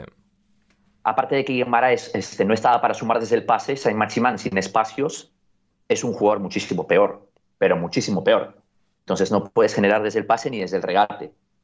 Y pero por suerte para, el Newcastle, el, Wolverhampton tiene un problema de gol muy importante porque durante varias oportunidades llegaron a girar a la defensa y Raúl Jiménez se ha encargado de que se empiecen a hacer cuestionamientos respecto a su continuidad eh, eh, eh, en el Wolverhampton. En algún momento van a tener que mover ficha porque hay un problema clarísimo de gol en el lado del Wolverhampton. Sí, el jugador que parece inminente para llegar al equipo no jugó el pasado fin de semana. A instado un poco a su club a que acepte la oferta del Wolverhampton es Sasa Kalajic del Stuttgart, que parece que va a ser el fichaje del Wolverhampton de aquí a, que cierre el mercado y ahí ya tendrían a esa pieza final para, bueno, que Raúl Jiménez, que yo creo permanecería en el club al menos una temporada más, bueno, pueda estar en un rol de suplente y quizás aportar hasta el banquillo. Creo que podría ser eh, algo interesante para él, pero sí, creo que Wolverhampton, si quiere competir realmente eh, en esta Premier, Sasa Kalajic les vendría bien y es cierto que Rubén Neves y Bruno Lage estaban muy descontentos porque, claro,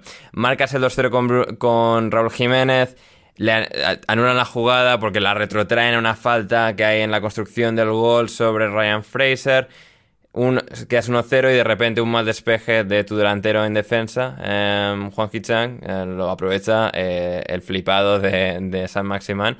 Y claro, te quedas con dos puntos de 12 posibles. Es decir, Wolverhampton, otra vez como la temporada pasada, empezando mal el año, dejando muy buenas sensaciones a pesar de ello. Pero claro, el no sumar te acaba dejando un sabor agrio en la boca que, que quieres despejar y veremos si Wolverhampton consigue hacerlo en las próximas semanas.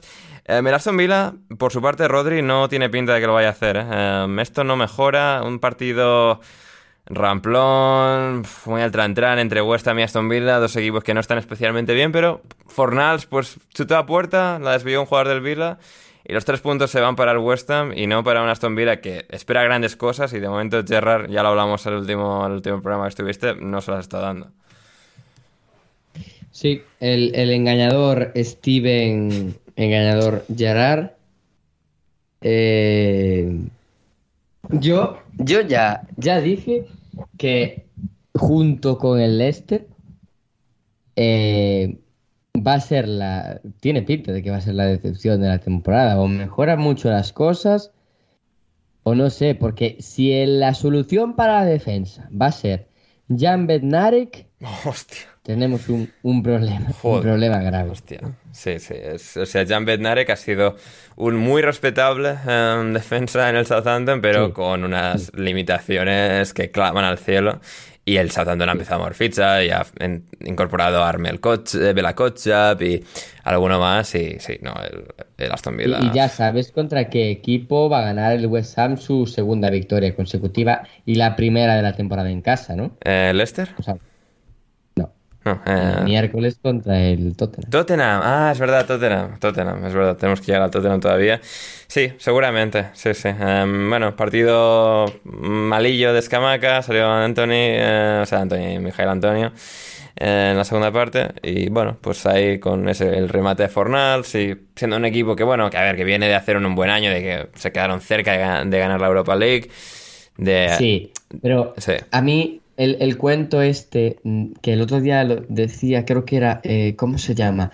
El chico este que es central, que jugó en la primera jornada de central contra el City, Ben Johnson. Ben Johnson. Decía que, que los equipos ya consideran al West Ham un rival grande, como un rival de los que hay que batir y que lo saben defender muy bien. A ver, yo, que sí que puede ser un poco eso, pero quizá también es que el West Ham nunca ha jugado, digamos, a nada en concreto. Es decir, no, a ver, el West Ham, el, el 1-2-3, pero y eso muy bien, y Moyes lo ha sabido maximizar a, un nivel que no esperábamos, pero no, no son el Brighton de Graham Potter. No, no, no, va a haber esa pequeña novedad, ese pequeño refresco, ese, pequeño giro de tuerca para que el equipo siga siendo impredecible y tenga esa ventaja sobre los rivales. Eh, sí, es el problema con un equipo de David Moyes, muy seguramente, que que si no, eh, Mois no tiene esa predisposición por mantenerse un paso por delante y seguir cambiando cosas, que a través de estos fichajes, pues Camaca, eh, Paquetá y esto es pues igual, pero por sí solo es difícil.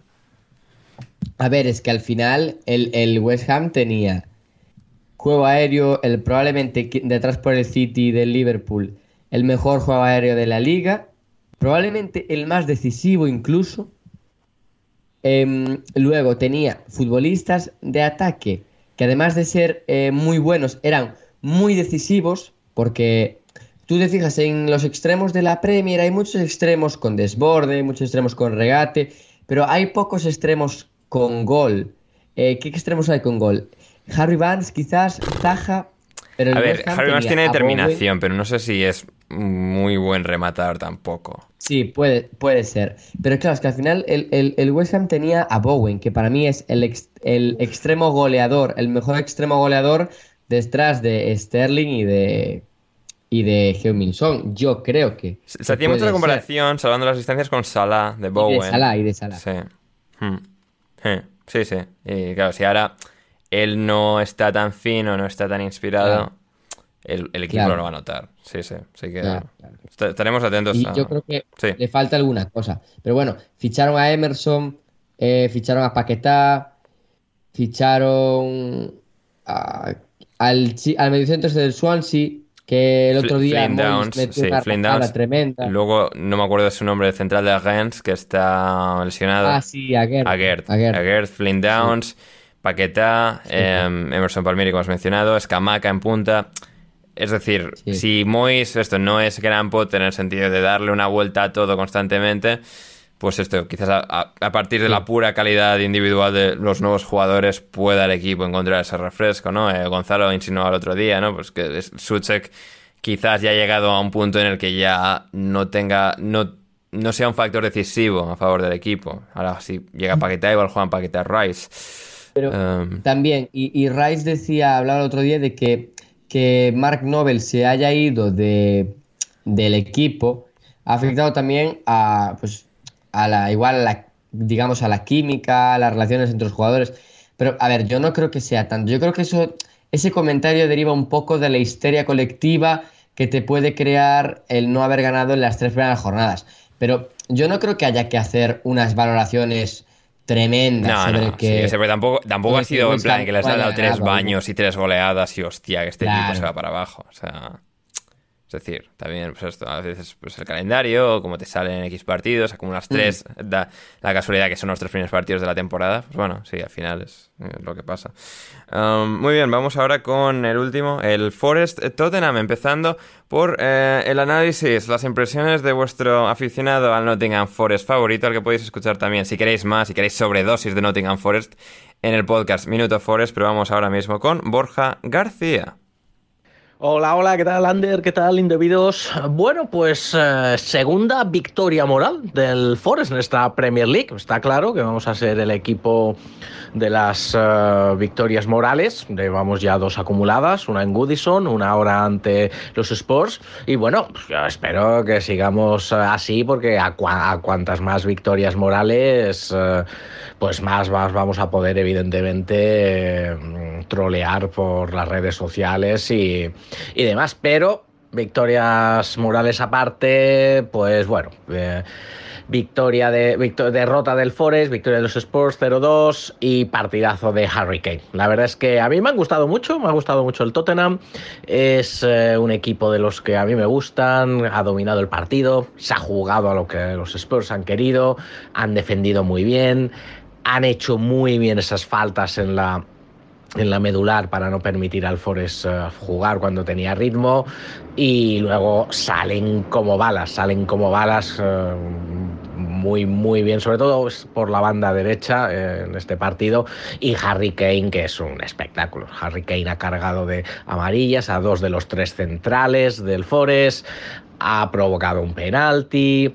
Eh, ha marcado los dos goles, eh, ha provocado también amarilla para Luis O'Brien, en fin, jugador dominante tanto en el área como en el círculo central, en fin, partidazo de, Harry Kane. Y ante eso, pues bueno, el Forest eh, no es su liga, es que no es su liga. Yo creo que ha dado una buena imagen, sobre todo en la primera parte.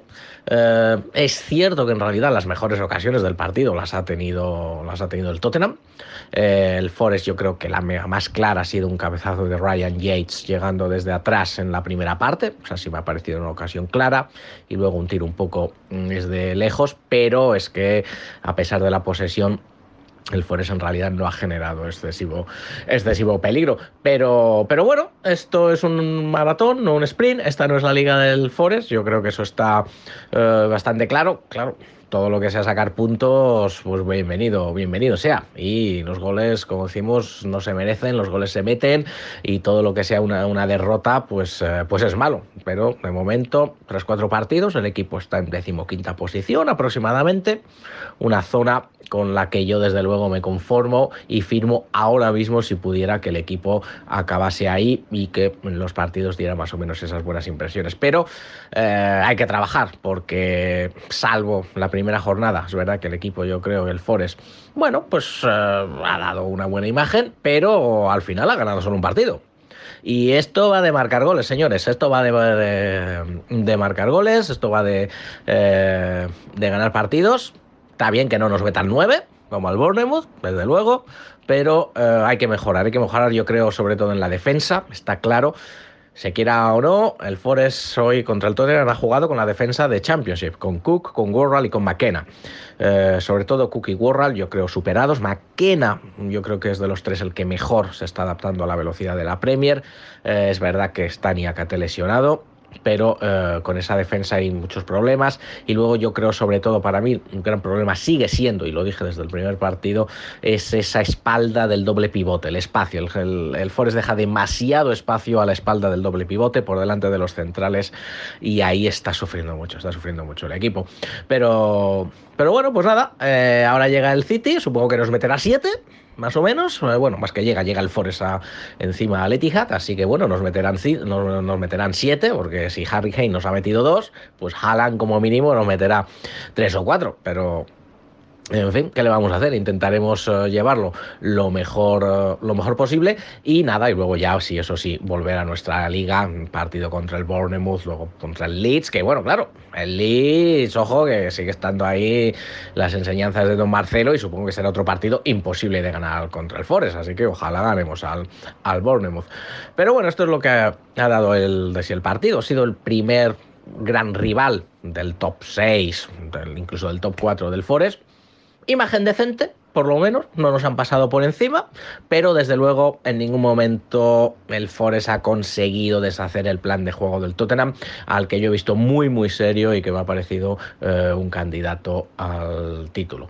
El Forest tiene que seguir trabajando, nosotros seguiremos empujando, a ver si conseguimos más victorias morales, pero más que victorias morales, a ver si conseguimos marcar goles y poner puntos eh, en la tabla, porque de momento cuatro puntos, recordemos, nos quedan nueve para conseguir el objetivo de esta temporada, que es llegar a 13 puntos, superar al Derby County. Así que nada, bueno, yo me, yo me voy, que me tengo que ir a una cena, que como estamos de vacaciones, pues nada, hay que irse, hay que irse de cena. Así que, ala, ahí os quedáis. Hasta luego. Ahí teníamos a, a Borja García, al doctor. Leo, impresiones. Creo que en líneas generales estoy bastante de acuerdo con lo que comentaba Borja en el audio. Es decir, el plan del Tottenham al final te puede gustar más o menos, ¿ok? Pero les ha permitido conseguir la clasificación a Champions y mantenerse invictos en este inicio de temporada. Y, eso que no cuenta con su mejor central y Son se encuentra bastante fuera de forma en el mejor de los casos. Pero también hay que mencionar que es el segundo partido en el que sufren claramente. ¿eh? Contra el Chelsea fueron dominados, pero también creo que hubieron momentos importantes donde el Forest pudo generar bastante sensación de peligro. Y ya para entrar al, tema del, del Nottingham Forest, creo que la diferencia entre los dos partidos que, mencionaba hace un rato fue que tras pérdida los planes, eh, fue, fue que los planes tras pérdida fueron muy distintos. Lo del Chelsea, por ejemplo, fue un asedio constante porque la presión de tras pérdida era muy eficaz, porque las líneas están muy juntas y porque tiene ese tipo de central que te permite tirar la línea muy arriba. Pero en el caso del Forest, el, Forest no tiene ni la posesión, ni el sistema, ni, ni mucho menos los jugadores para hacerlo. Así que van a necesitar trabajar bastante en la transición defensiva si es que el plan va a ser jugar de esta manera, porque Gibbs White, Johnson y Lingard se juntan muy bien y O'Brien es incluso un mediocampista muy interesante para lo que proponen. E incluso eh, Dennis entró bastante bien, tuvo muy buenos minutos. Entonces, aquí la, importancia radica en saber definir qué es jugar bonito. Creo, creo que el Forest ha jugado bonito el día de hoy, pero también es importante definir qué cosa es jugar bien. Y si el Forest quiere seguir por este camino y potenciar a los tres de arriba, va a necesitar proteger bastante su, su medio campo. Mención Rosa, por supuesto, para, para Dean Henderson, que, que, está siendo el mejor portero de la Premier, sigue siéndolo, y para Steve Cook, que pasó en, dos minutos de, ser un tipo muy corto de mente, que, está haciendo el penal más estúpido de, la historia del fútbol, y, luego resultó que solo recibió amarilla y el penal fue atajado por, por Dean Henderson. Entonces, este señor es, es, un amo de la estrategia. Hmm. En esa, en esa portería no se encajan goles de penalti, ¿eh? O sea, porque en esa portería es donde se, en esa portería es donde se lanzó la tanda de penaltis Sheffield United Nottingham Forest donde Brice Samba, el portero anterior, o sea, detuvo varios de los penaltis para darle la victoria al Forest. Y ahora Dean Henderson contra Declan Rice el otro día y ahora contra Harry Kane. Um, Rodri, no sé, algo breve a añadir a, todas, todos estos análisis de, de Borja de Leo. Eh, no, a mí me han gustado mucho los dos. Sobre todo el de Borja, que ya lo leí más o menos en Twitter. Sí, o sea, nos ha, hecho un repaso de su timeline en audio, lo cual le agradecemos mucho. Sí, pero bien, eh, también estoy de acuerdo porque con lo de con lo de dominar, porque tú al final la mayoría de equipos, o sea, el, término dominar lo asociamos mucho a tener el balón, a pues eso, a lo que le pedíamos antes a, qué equipo era, que de amasar muchas posesiones, de tener porcentajes altos de, de posesión de balón. Pero no, no tiene por qué ser así. Yo creo que eh, el Tottenham domina el partido desde, desde eh, la limitación de espacios, desde también eh, la ocupación de los mismos, que le niega que le niega líneas de pase, le niega posibilidades de ataque, vías de ataque. Se encuentra muchas veces, se encontró muchas veces el Forest con unos para unos en banda, contra los carrileros del Tottenham que suelen defender bastante bien, aunque a Perisic le cueste un poco más que a, que ese señor. Y al final el Tottenham vuelve a sumar 3, es su, mejor arranque desde 2013, 12 puntos, no, 10 de 12 posibles y todo sin haber incluido eh, en el 11 titular ni a Spence, ni a Bisuma, ni todavía a Richarlison. El único que está jugando con más frecuencia es, Perisic, que a mí me parece que va a ser bastante, bastante importante. Así que, eh, pues, a pesar de que el sea el que está de primero, creo que es un inicio de temporada para estar muy satisfecho por ahora. Hmm. Me llamó la atención en el partido que, um, bueno, salió una segunda parte Jed Spence, exjugador de Nottingham Forest. La última vez que Jed Spence jugó en este estadio fue para vencer con el Nottingham Forest o, eliminar, mejor dicho, con el Nottingham Forest al Sheffield United de Morgan Gibbs White, que fue la última vez que jugó en este estadio fue en ese partido con la camiseta no del Forest, sino del Sheffield United. Así que pequeño detalle divertido del partido y tres puntos para el Tottenham. Antes de ir con las preguntas, em, hablando de Championship, de ese playoff de Championship que jugaron Sheffield United y Nottingham Forest, mencionar que el Sheffield United está segundo en Championship ahora mismo eh, en la clasificación de, de la segunda categoría inglesa pero eh, por delante está el Reading, el Reading de Paul Ince, Paul Ince con Tom Ince jugando, es decir, el, equipo del nepotismo, el Reading, eh, pero eh, bien por ellos, un equipo claro candidato a descender y que está primero, o, se la acaban pegando y descienden igual, o empieza a, llegar las facturas, o hacen como el Huddersfield el año pasado y de repente son la gran revelación y, se cuelan en ese ascenso o como mínimo en el playoff de ascenso. Em, muy bien, es eso también. Y también comentar de Championship que además de que Hull está tercero, el equipo de Sotar Belache y con el dueño turco que un día diseccionaremos con nuestro buen amigo Jan, Norwich está cuarto, Rotherham quinto, Watford sexto, em, tenemos eh, cambio de entrenador, se ha ido Michael O'Neill, bueno, se ha ido, le han despedido a Michael O'Neill del Stoke City, no Martin O'Neill, no confundir, es otro O'Neill. Michael O'Neill despedido del Stoke y del Sunderland se va Alex Neil para tomar las riendas del stock, que tiene más dinero y mejor plantilla. Y bueno, pues él ha visto la oportunidad y Neil que se va para eh, el stock a falta de confirmación oficial. El Sunderland, por su parte, pues tendrá que buscar nuevo entrenador con este cambio inesperado. Sunderland ahora mismo décimo segundo con 8 puntos, décimo séptimo con 7 el stock. Así que algo divertido para seguir en Championship en las próximas semanas. Con esto cerramos la primera parte de las preguntas. Breve pausa musical y cerramos el programa con las preguntas de alineación indebida.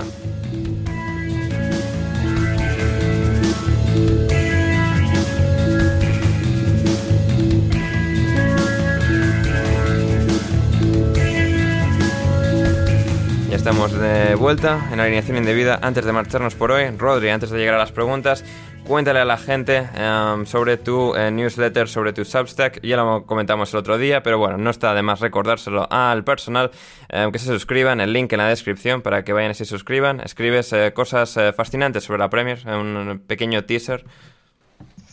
pues nada, así rápido. que ya lo comentamos el otro día. Nada, es una newsletter la que se puede suscribir uno de manera muy fácil, simplemente con su correo. Lo que escribo le llega al correo, lo puedes leer, desde el propio pues, Gmail, Yahoo o lo que sea que, tenga cada uno de correo y son newsletter pues eh, tipo artículos, ya sea analizando algún partido, algún equipo, hablando de algún tema en concreto. Por ahora tratamos a Haaland, tratamos a la salida de Mané, una, las predicciones de la Premier, eh, el tema de Cristiano, y son cosas así fáciles que pueden tener todo el mundo. Yo creo que bastante divertido, con un poco de humor.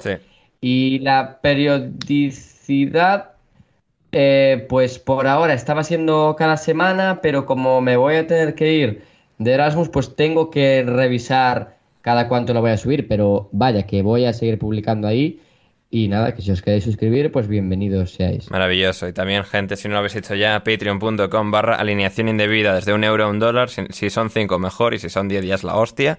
Em, os suscribís y podéis acceder sobre todo al Discord del programa, donde mm, lo pasamos de lujo, en verdad, Leo, cada día con los pibardos. es una maravilla. Y... Es fantástico Fantástico, fantástico, fantástico. Por favor, suscríbanse. Suscríbanse, suscríbanse ya. Así es, para el Discord y para el contenido extra intersemanal, que también habrá esta semana. Tendremos jornada de Premier intersemanal y deadline de fichaje. Seguramente sean dos podcasts extra. Los vais a querer escuchar. Van a estar en patreon.com barra alineación indebida. Suscribirse desde tan solo 5 euros o 5 dólares con 50. Y muy bien, vamos ya con las preguntas de nuestra querida audiencia. Empezando por Lobato. Lobato, que nos dice lo siguiente. Nos pregunta lo siguiente. Leo, ¿lo del Bournemouth debe ser considerado bullying? Sí, claro, lo, que han hecho Manchester City, eh, Liverpool y Arsenal con, el Bournemouth debe ser considerado como un acto de bullying, por supuesto. Sí. Estoy de acuerdo. Y, lo que, lo que deberíamos hacer con Héctor Kriok también. ¿eh? Em, así es. Eh, Rodri, si tuvieras que ir disfrazado de alguien de la Unión Soviética, ¿quién sería y por qué? Fua, chaval, de la Unión Soviética. A un jugador eh, de fútbol de la época. sí. No. Valery Karpin. No, Karpin. Un, un, político, un político de la Unión Soviética, no un jugador. Ya, bueno, no sé, pero. Sí, pero ahí, ahí, ahí sí que me pillas. si le preguntas a mi hermano, sí, pero ahí a mí, a mí me pillas. Muy bien. La, próxima vez traeremos al hermano de Rodri para que conteste este tipo de cosas. Em, lo, puedo llamar. ¿Queréis que lo llame? bueno, sí, hazle la pregunta igual, no sé, o bueno, no sé, si quieres. está, está, aquí en casa, ¿eh? tiene que subir y ya. O sea, es contestar. Venga, vale, venga, va. Momento. Lo que Rodri busca a su hermano era algo completamente no planeado. Vamos con las demás preguntas eh, para todos. A ver, Leo, tú como fan de Ferrari, ¿Carlitos Sainz podrá hacer algo para remontar y quedar en un lugar decente en puestos de corredores de la temporada? No hay esperanza ni para Carlos, ni para Charles, ni para Ferrari. Increíble, increíble, increíble equipo, maldito, lamentable, ¿eh? O sea... Y cómo había iniciado el año para Ferrari, ¿eh? Sí, sí.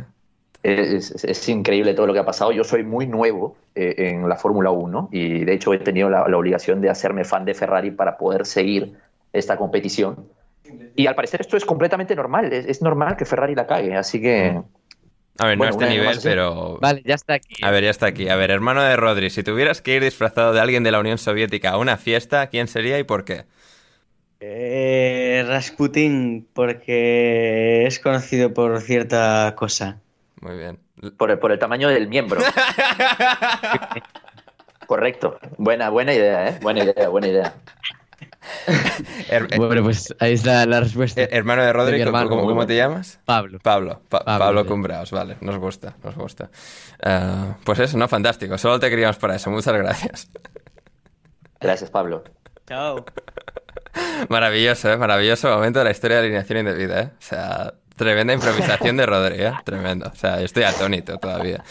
Em, a ver qué más. Para mí, pregunta dato emocionado por el inicio de la NHL Under. Eh, bueno, pues es más a finales de septiembre, ¿no? Creo el comienzo de la NHL. Hombre, sí, siempre. O sea, aquí De la NFL, seguro te he querido decir. Aquí pregunta el hockey, ¿eh? No sé. La NFL me lo preguntaron el otro día. O sea, si me ha hecho la misma pregunta otra ah, vez, o sea, mal. Pero NHL sí, siempre, siempre. O sea, tope con el hockey. Y si queréis eh, hockey, o sea, si queréis conocimiento de hockey en español en Twitter, seguid a la increíble eh, arroba oso de gominola. O sea, una chica que maneja el hockey sobre hielo como, bueno, como nadie en España prácticamente. O sea, es, una crack. Em, ¿Qué más? ¿Qué más tenemos? A ver, Kriok, Héctor, que no ha venido, pero sí que nos manda preguntas. A ver, Gerard out, Leo. Mira, yo creo que parece que en algún momento, es decir, me sorprendería que pase septiembre, pero no creo que sea el primero en irse. Sí, no, sí creo que Scott Parker ganará esa carrera, a no ser que pues empiecen a sumar eh, empates o victorias contra equipos más de su liga. Eh, para mi pregunta, Héctor Ander mueve tus hilos para que em, eh, em, para que las cerezas fichen a Kyogo, jugador del Celtic. A ver, Héctor, o sea, hoy me he pasado el día entero moviendo mis hilos para que hubiese hoy un tercer invitado. Así que si puedo mover los hilos para que Kyogo vaya a algún lado, que venga al podcast y no al puto Bournemouth.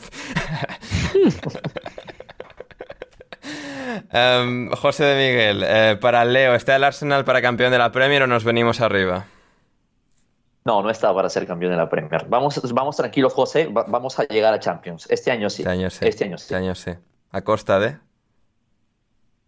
A costa de. Mm, yo, yo dije en las predicciones, dije Tottenham, ¿eh? así que, bueno, que se moleste Rodríguez.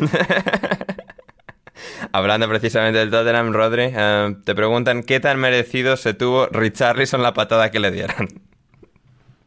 Eh, con la patada de Richarlison murió, murió la redonda, como le gusta decir a, a nuestro amigo Gonzalo Carol. Efectivamente, efectivamente, eh, total y absolutamente. Brennan Johnson, que deje de picarse y aprenda, y aprenda un poco de Richarlison.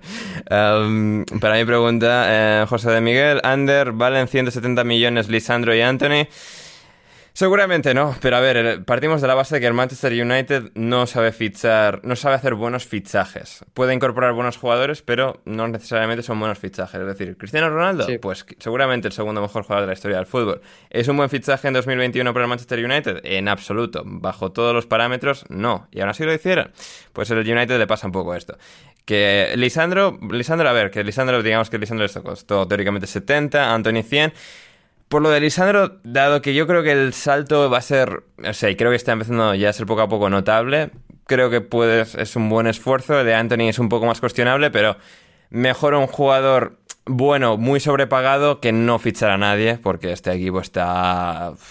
El, yo creo que el de Lisandro sí que está justificado, porque realmente es una necesidad. Yo creo que lo de Anthony, además de que no vale eso, sí igual que otros muchos, no vale lo que se paga por ellos.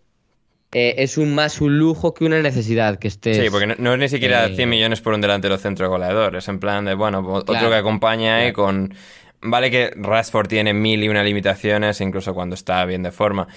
Pero bueno, pues eh, es otro para acompañar a Rashford, Marcial, eh, Sancho, Bruno Fernández, Eriksen, un poco pues esa zona, ¿no? Y en su caso más de extremo, pues a, a ver qué tal. Pero sí, o sea, ha una cosa en plan, bueno, hay que incorporar calidad, siempre viene bien, los mejores equipos tienen Liverpool City en sus mejores momentos, jugadorazos en el banquillo. Eh, pues un poco ese camino, pero sí, como fichaje, bueno, un poco así asa. Um, a ver, Juan Di Mata, para Leo, describe tu amor hacia los Gabrieles como si fueran políticos peruanos. Me gustaría volver a coincidir contigo en un podcast. Mira, a mí también me gustaría coincidir con, con Juan en un podcast, ¿sabes? Que hubiese sido bueno. También se ha intentado que Juan esté hoy, pero Juan también ha dicho que no, que estaba en cumpleaños. Ah, pero no me jodas, Juan. No me jodas. O sea, has rechazado, ha rechazado la, la, invitación y tiene el descaro el descaro de, pre de preguntar ellos. Sí, sí. Y respecto a eso, es que me la pone muy difícil porque yeah. yo por, por Gabriel Martinelli y por Gabriel Jesús siento mucho, mucho cariño, mucho aprecio y Entiendo. si me pide que yo lo describa como si fueran políticos peruanos, me, me está pidiendo que los odie. Claro. Que los odie y que los desprecie y que quiera que se vaya. ya, ya, por eso no, no, hay respuesta posible. Para mí pregunta Juan Di Firmino sobrevalorado, ¿te gusta titular merienda de, ce de cerezas? En, hostia, merienda de cerezas. Claro, yo pienso lo de batido de cerezas. Claro, pero no, merienda de cerezas está bien también. ¿eh? Muy bien, Juan de.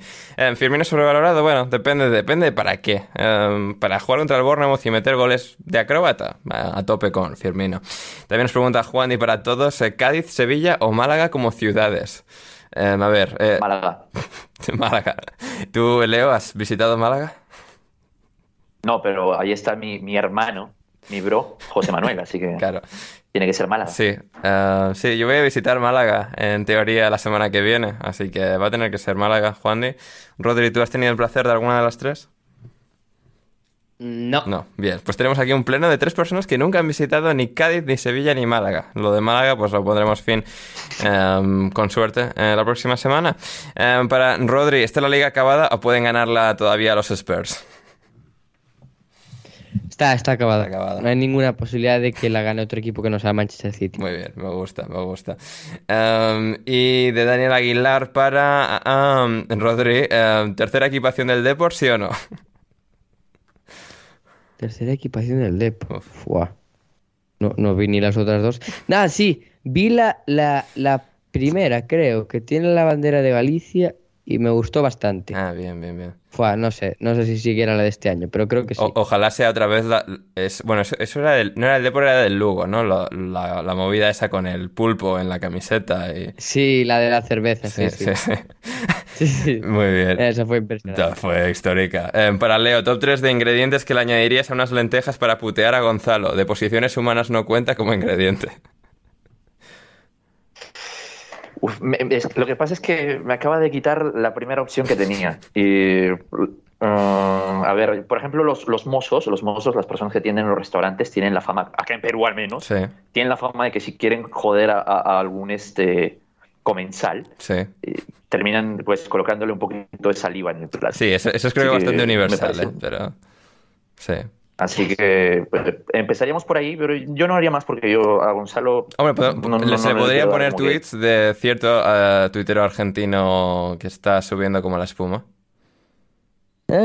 Ah, los tweets de los tweets de Valentino Correcto. o los comentarios o los comentarios del Bambino. También y los comentarios del Bambino. Entonces, si se pudiesen materializar, se meten en las lentejas y que Gonzalo se las coma. Um, y finalmente, para mí, pregunta Daniel, eh, Arctic Monkeys o Portugal The Man. Llevas gorro, debes conocerlos. Efectivamente, conozco a ambos. A ver, Portugal The Man, eh, lo único es que solo creo que solo conozco la famosa, la más famosa que tienen. No sé si conozco alguna canción más. Jugando a partir de ese eh, super single, eh, me quedo con Arctic Monkeys. Con Arctic Monkeys me pasa que no me gustan tanto como me gustaría que me gustasen. Si tienes algún tipo de sentido. Um, es decir, hay muchas cosas que me gustan, pero nunca me terminan de encantar. Arctic Monkeys. O sea, el... ¿Cuál, cuáles, son, ¿Cuáles son tus canciones favoritas de Arctic Monkeys? Ahora tendría que repasarlas. Tengo algunas, pero tendría que repasar. Uh, ahora no me vienen los nombres a la cabeza. Hace tiempo que no los he escuchado. Pero eh, en el siguiente programa puedo eh, contar la, mis canciones favoritas. Sé, sé, que había varias, pero tendría que refrescarme la, la memoria. Um, sí, y o sea, Y, a ver, y algo que me pasa esto, o sea, y de nuevo, gente, no, no me odiéis, yo soy muy particular con esto, o sea, y, y de nuevo, tengo gustos muy, muy específicos, pero Alex Turner, o sea, sé, entiendo por qué Alex Turner em, le gusta tanto a la gente. Su voz no es, no es algo que a, a mí conecte conmigo. O sea, tiene una voz muy distintiva y, muy, muy buena, muy buen vocalista, pero no es, no sé, mi tono favorito, digamos, por describirlo de alguna manera. No es mi sonido eh, preferido. A pesar de esto, que me gustan muchas de sus canciones y me gustan, pero no me encantan. Y bueno, ahora pues se llenará Discord y iBox y Twitter de comentarios de hate, pero bueno, o sea, me lo tengo merecido por, mis gustos cuestionables. En todo caso, gracias a todos por estar al otro lado. Llegamos al final de una nueva edición de Alineación Indebida, de un nuevo episodio de vuestro nuevo podcast favorito. Eh, seguidnos a todos en Twitter, en redes sociales, eh, si no lo hacéis ya, gente. Em, arroba Camus1306 Leo. Eh, Rodri, arroba Rodrigo Cumbraos, a mí en arroba Anders Hoffman y suscribíos en patreon.com para acceder al Discord del programa. Gracias Rodri por estar ahí con nosotros. Nada, gracias a ti, gracias a Leo, que aunque sea del Arsenal me parece un buen tuitero y una buena persona. Maravilloso, sobre todo lo de buena persona. me encanta eso. Eh, gracias, Leo. Gracias a ti, Ander. gracias por el comentario, Rodri. De hecho, a mí, eh, eh, cuando empecé a aparecer acá, pues le daba mucho bombo al, Twitter. Así que voy a aprovechar. Acaba de decir Rodri que soy buen tuitero, así que por favor, síganme. Sí. Y bueno, Ander, lo, logramos de alguna manera, logramos sacar este episodio adelante y de hecho hemos tenido un momento pues fantástico con, con el hermano de Rodri que, ha dicho que, quiere ser un hombre de, de un miembro de 40 centímetros. y yo que pensaba que no tendríamos un tercer invitado, ¿eh? y apareció eh, Pablo Cumbraos. Así que gracias al hermano de Rodri por pasarse y espero que lo hayáis disfrutado. Gente, una nueva edición del programa. Volveremos entre semana, seguramente con dos programas extra. El de siempre de los jueves por la mañana para repasar la jornada y el viernes por la mañana repaso al último día de mercado, Deadline Day. Así que no os lo vais a querer perder. Suscribíos a Alineación Indebida donde sea que nos escuchéis y hasta que nos volvamos a reencontrar, yo soy Ander Iturralde y pasadlo bien.